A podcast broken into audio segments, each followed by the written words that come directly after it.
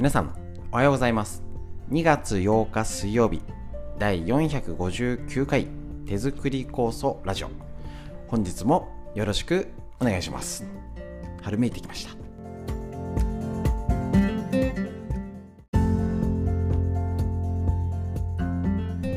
こちら手作り酵素ラジオは埼玉県本庄市にあります芦沢治療院よりお届けしております。私の母親が手作り酵素を始めて35年以上経ちまして北海道帯広市にあります十勝金星社川村文夫先生に長年ご指導をいただいておりまして家族で酵素を飲み。治療院ということで酵素の仕込み会勉強会ですね。手作り酵素の代理店をやらせていただいておりましていろいろな、えーと講座やっていたんですけれどもコロナの影響でそのお届けの仕方を挑戦中で長く続いております。ありがとうございます。それの一つがこのラジオ。今ね動画とかでも YouTube でもいろいろお届けしております。その中で、えっと、こちら、えっと、ラジオがですね大変好評いただいておりまして家事しながら作業しながら移動しながらね聞けるのでとっても、えっと、みんなうれあの毎日聞いてますって、ね、文字ばっかりだと見れなかったりねしますけど耳なら気楽に聞けるということで、今日もしっかり一緒に勉強していきたいと思います。フリーでね、お話しするテーマ、今、酵素やね、甘酒とか麹とかいろいろテーマを設けてやっている、やっておりますですね。発酵についてやっていきましょう。で、えっ、ー、と、脳のこと、みんな知りたい東洋医学の知恵ということで、えー、手作り酵素のみ、酵素、酵素、酵素っていう話よりは、家族で聞きやすくまた友達にこれこれ知ってたなんていう情報がねシェアできて、えーと、アウトプット脳の活性化にお役立ていただけるように、えーと、軸足としたらね酵素を作ってる方がもうちょっとね、えーとよりいろいろ酵素を活用できるようにいろんな話をしております。初めての方が酵素これを聞けばわかる、ね。あのあのー、作り方紹介してるっていう中身ではありませんのでご了承ください。詳しくはね十勝金星社にお問い合わせください。ということで本日もラジオ。ちょっとね春めいて立春過ぎたら急に春。一緒に勉強しながらやっていきましょう。本日もよろしくお願いします。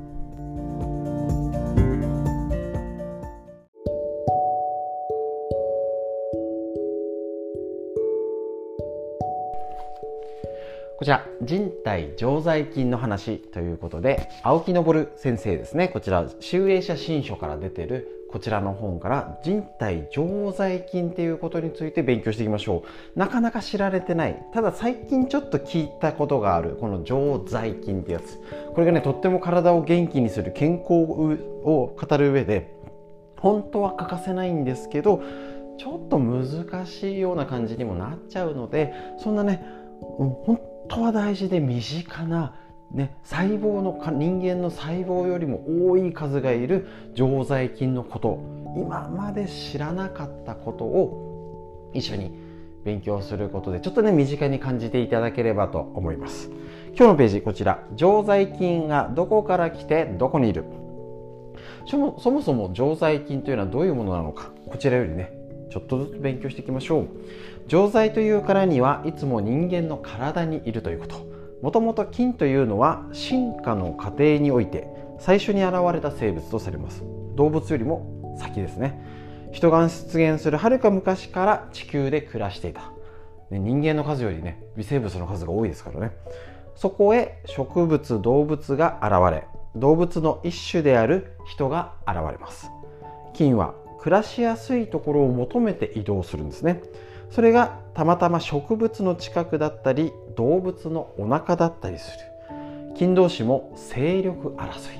生きていくために必死なんですね。居心地のいいところを見つけ定住します。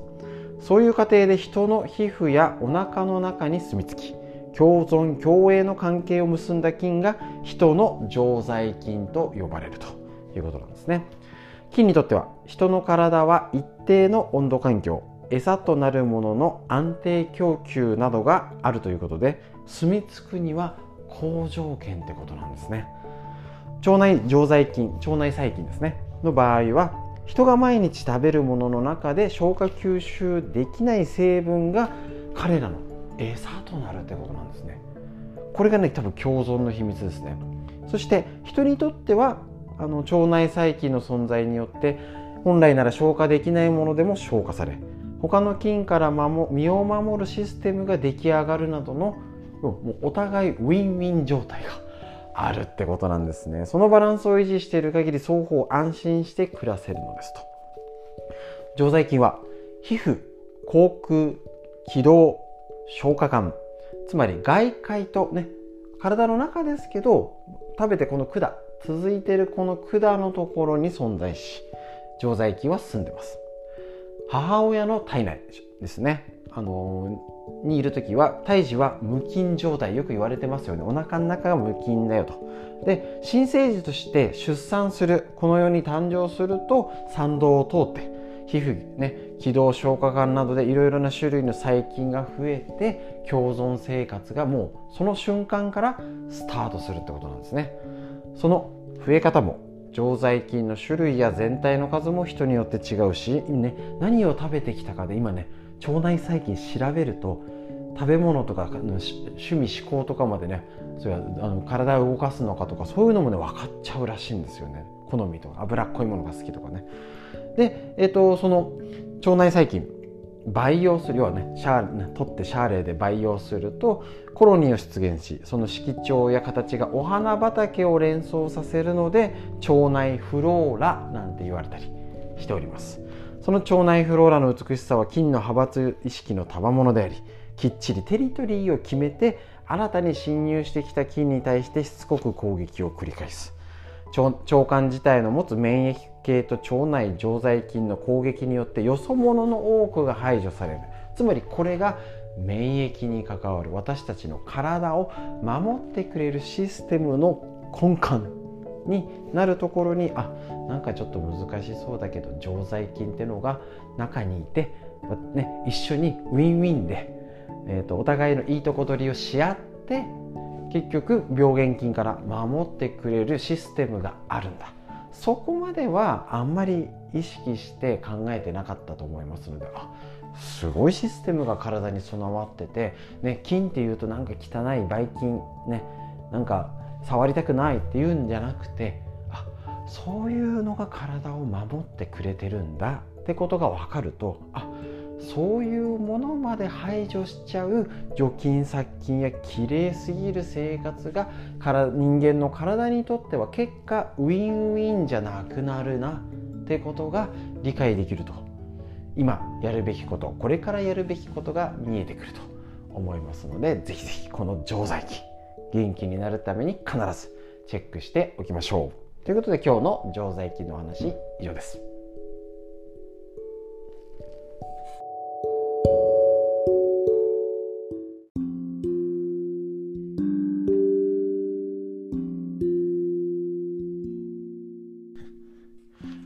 こちら脳のこと。40歳から始める脳の老化を防ぐ習慣。和田秀樹先生ディスカバー研修理。こちらですね。えっ、と勉強していきたいと思います。40歳50歳働き盛り子育て世代がまだまだかね自律神経うつに負けずに頑張れるように。60歳70歳脳の分かれ道ですね。ここをね少ししっかり勉強してねあのどんどんボケちゃうのか元気で年を重ねられるのか。ぜひ一緒に勉強していきましょう。こちら、えーと、今日のページはちょっと私はおすすめ個人的にはしたくないなって話なんですけど一応紹介します。適度に株やギャンブルをする。これね、株もギャンブルものめり込んで見境がなくなり大負けして身を持ち崩しては大問題ですが少なくとも老化防止、ボケ防止には大きなメリットがあります。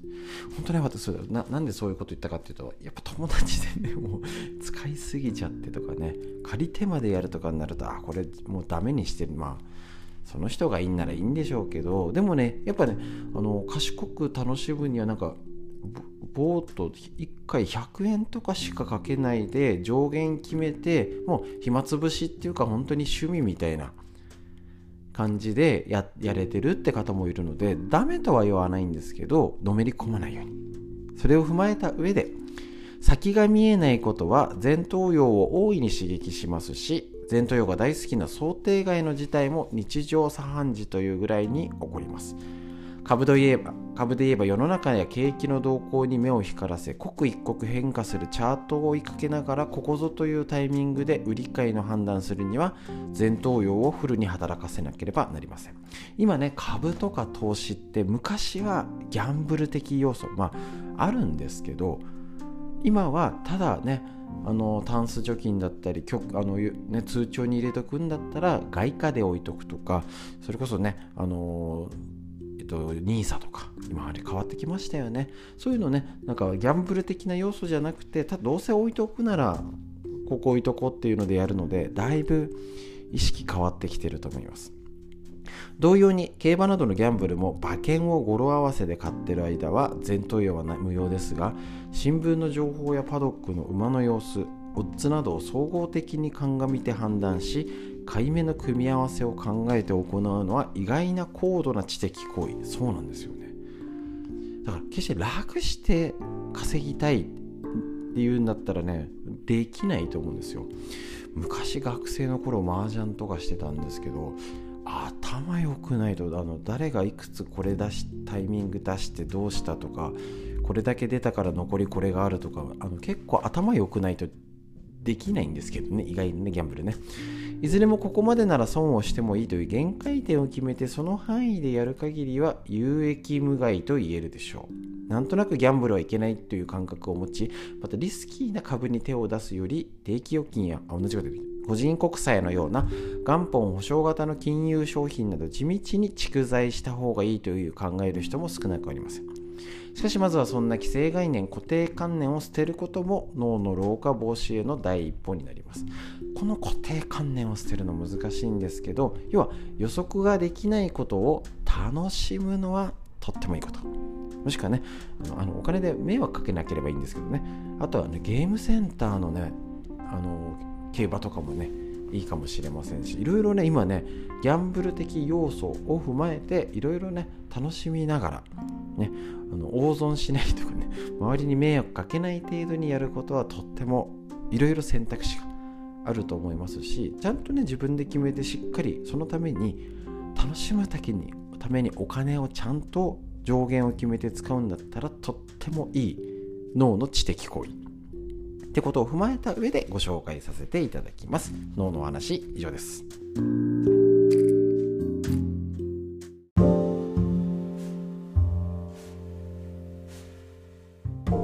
続いてみんな知りたい東洋医学の知恵。緑薬品漢方堂の毎日漢方。体と心をいたわる365のコツ桜井大輔先生の夏目社よりお届けしまして。こちらですね。今ちょうど、あの、この風邪っぽいとか口内炎今の時期にぴったりなお話続いておりますのでぜひぜひ今日のやつはあ意外と知ってたって言いやすいかもです。2月8日のページ。鼻水が黄色っぽく粘りがあるなら冷ましましょう。熱をね。水っぽいなら温めましょう。もうこれだけ今 LINE して友達に。しましょう。はい。鼻水が黄色っぽく粘性が高い。粘性。黄色っぽくてネバネバしてるとか、サラサラしてないよっていう時は、鼻や喉などの呼吸器系を心配支配している肺ですね。がやられ、粘膜が炎症性の熱を持ってる状態を疑いましょう。悪さをしているのは風邪のウイルスや花粉などのアレルゲン。鼻水に加え、目の充血や目、鼻、喉、肌のかゆみ、口の渇きも感じるならばまさにこのタイプでしょう。熱を冷ますおすすめの食材は牡蠣の通りです。ね、冷ます方。いや、えっと、バーって言いますね。水菜、セリ、大根、ほうれん草、セロリ、春菊、白菜、レンコン、ゆり根。これが熱を冷ます食材を言ってます。梨、柿、オレンジ、レモン、リンゴ、ビワ、バナナ、パイナップル、キウイフルーツ、イチジク、旬の外れはどうかしましょう。その他、豆腐、湯葉、ハマグリ、こんにゃく、白ごま、緑茶ということになります。こちら。でもし、水っぽく流れ出る鼻水ツーって垂れたりしますよねあの冷えにやられてるので逆にね体を温めるといいこの違いは結構ね使えると思いますはい LINE しましょう友達に知ってた娘さん息子さんに子供大丈夫？みたいな、ね、鼻水出たどどどんな鼻水？っていうだけでもなんか賢くなった気しません？でなんか対処できてるっぽいじゃないですか。十分ですそれでも。ぽいで十分。なんだっけ？えっとからいや鼻水っぽく流れる鼻水は温める食材紹介。また続けてバーッと言います。体を温める食材です。生姜ネギニラ香菜。三つ葉しそ生姜。子供が食べないものばかりだぞ。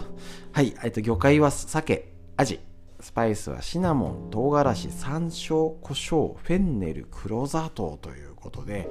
そしたら鮭味かな。ってなっちゃうんですけど。まあまあこれをちょっと知ったりあの温かいおつゆ系とか、ね、冷たいものじゃなくてねあったかい鍋とか、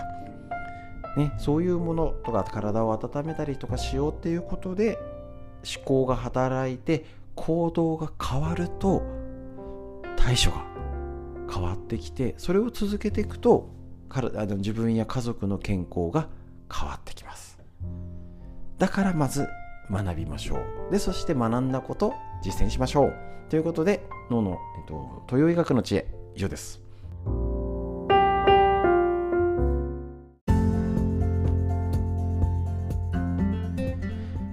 も勉強になりますね。すいません。あの前はよく言ってたんですけどね。脳の話って言っちゃいそうですいません。あの多少の言い間違いをしても取り直しておりませんのでご了承ください。はい。えっ、ー、ともうねあの、今日えーと、今日明日かになります。ストレッチセミナーをやりますのでねあの手作り酵素をやってる方も体の歪んでると効果が薄いよっていうのはもうねあのストレッチやってる方で酵素やってる方多くてやっぱ、ね、酵素だけよりも体がどうやって巡るかなっていうこのストレッチセミナー、えーと、とってもいいのでぜひね、えーと、やってみてください、えーと、後から終わった後9日と28日にするんですけど終わった後でもちょっと余裕があるからやろうかなっていうんで買ってみるのもありですのでね。あのぜひもういっぱいお届けしているので必要なものだけやりましょう。余裕があったら試してみてください。また3月5日、えーと、健康を考える会ということでね、えーと、すみません、お知らせが遅れちゃってるんですけれども1が、1時から4時やりますので、リアルで参加する方、開けといてください。で、えーと、ライブ配信で見たい方、ねえー、とまた途中からとか、えーととあの途中までしか見れないかも全然ありですので、ぜひやってみてください。ということで、本日、えー、と以上になりますので、ありがとうございました。最後に深呼吸しましょう。息吸って。はいで上を見上げて空を見上げてしっかり息吸ってはいで素敵な一日が始まりました。皆さんにとってより良い一日になりますように。本日は最後までお聴きくださいましてありがとうございました。